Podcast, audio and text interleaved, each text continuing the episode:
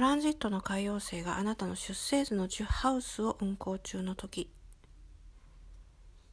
はいこのポッドキャストは幅広い年代の方そして、まあ、いろんなね国の方が聞いてくださってるんで本当にありがたいなと思ってるんですけれどこのトランジット海洋星10ハウスっていうのは、まあ、どの年代の方にもこう等しくね影響を与えるトランジットでどこの地域に住んでいるとかっていうのは全く関係がございません。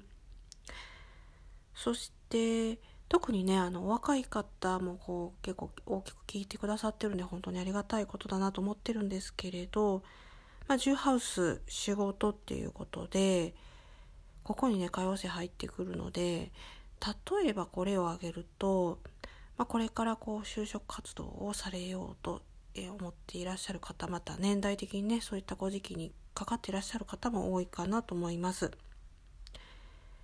で今回ねあのコロナのことで本当に大変ですよね。まあ、オンラインでのこう面接をこう行うっていうことを企業してますけれどこれ本当に非常に難しいですね。あのそのこう自分がこう入る会社についてオンラインなのでやっぱりあんまりこ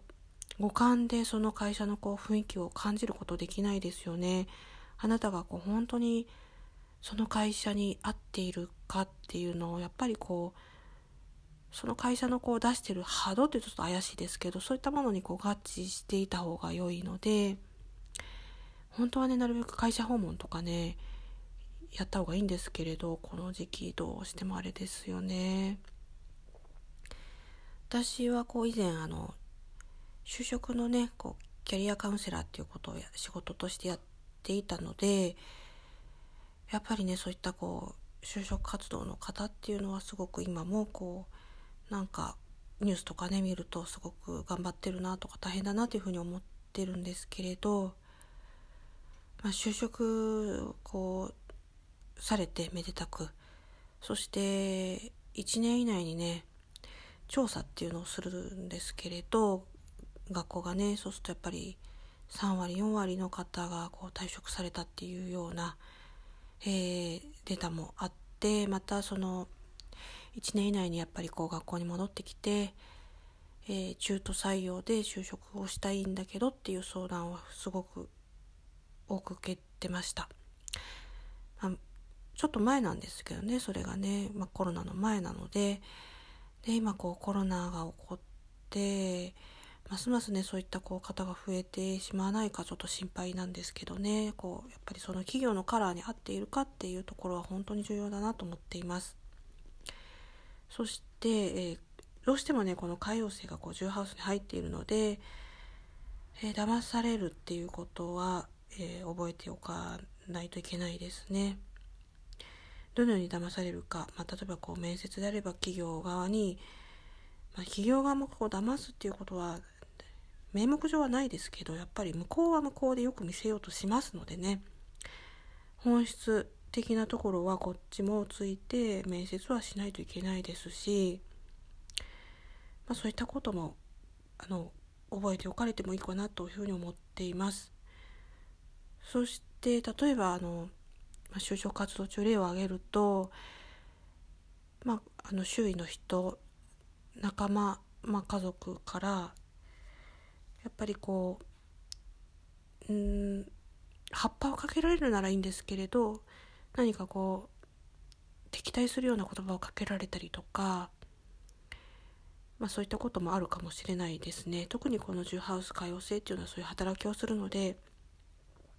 まあ、向こうは向こうで特にこうあんまりそういったこう理由もなく言ってくる場合もあるのであまりこう気にしない方がいいのかなというふうに思っていますね。そしてですね、まあ、これちょっとまあ、あの、就職活動中以外のこう他の年代の方にお伝えしたいことなんですけれど、まあ、今こうコロナでこのようなこう社会が状況に不安定な状況に置かれていますので特にですね、まあ、そういったこう方々をこう何かこう支援っていうか、まあ、ちょっとでもねそういうようなこう動きをあのこのトランジット中入ってらっしゃる方っていうのはした方がいいかなというふうに思っています。そして、他にお伝えしたいことっていうのは、まあ、仕事面において、まあ、例えばこうサイキックな能力が別にないとしてもこうなんかこうピンときたところで職業に関する何かこう仕事でねうまくいく風にも捉えられますし、まあ、そういったこう直感的なところをこう生かしていくっていうのもすごく良いんじゃないかなと思っています。まあ、全体的にはどうしてもこのトランジットこう入ってらっしゃる方っていうのは不安になっているはずなので、まあ、そういったことをね認識した上で、まあ、インスピレーションをこう自分の力に取り入れていく、そういった能力が全然ないわっていう方もいらっしゃるかもしれないですけど絶対そんなことはなくって誰でもほんの少しでも持っているはずなのでそういったところをちょっと自分を信じていかれるといいのかなというふうに思っています。